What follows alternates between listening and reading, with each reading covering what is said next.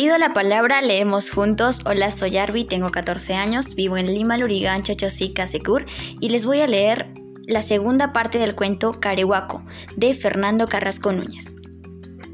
Comienzo a contarle entonces. Mire, escritor, ese apodo me lo pusieron en la escuela cuando era chiquito. Por aquel tiempo yo no sabía el significado de ese sobrenombre. Tenía apenas ocho añitos y cursaba el tercero de primaria, pero recuerdo con detalles el día que me lo dijeron por primera vez. Sí, comenzaba el año escolar.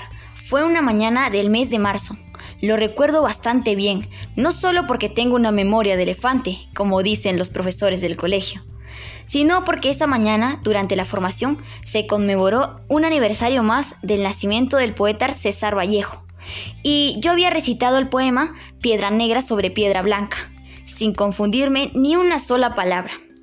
Los profes me felicitaron mucho, por eso también yo estaba muy contento.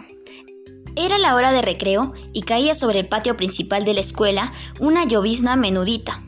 Mientras la mayoría correteaba de un lugar a otro, intercambiaba figuritas o jugaba al fútbol, me encontraba sentado con un compañero de clase en una de las gradas de la escuela que llevaba al segundo piso. Estábamos hojeando unas revistas de historietas que nos gustaban un montón por aquel entonces. De repente, un grupo de estudiantes de los grados superiores, que subían a toda velocidad, causando mucho ruido, se detuvieron a nuestro lado. Permanecieron mirándonos en silencio, por unos instantes, sudorosos, masticando chicle y con las manos en los bolsillos, hasta que un muchacho flaco, medio blancón y de cabello castaño, clavándome la mirada, exclamó, Deja de pasar, pues, carehuaco.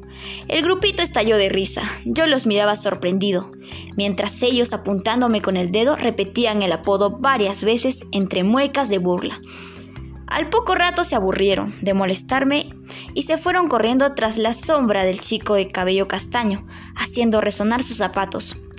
La escena se repitió durante el recreo en los días posteriores, también en la hora de la formación, o a veces cuando caminaba distraído por el pasillo principal rumbo a la puerta de salida. Y las cosas se pusieron más feas todavía cuando las palomillas de mi sección oyeron el apodo. Desde ese momento, todo el mundo empezó a llamarme de esa manera, Carehuaco. Como le acabo de contar hace un ratito, por aquel entonces yo no sabía qué significaba ese apelativo. Por eso me resbalaba lo que decían los demás. Solo me incomodaba que no me dejaran conversar tranquilo durante el recreo con mis compañeros de carpeta mientras hojeábamos nuestros cómics y que no me llamaran por mi nombre o por mi apellido como a la mayoría de estudiantes.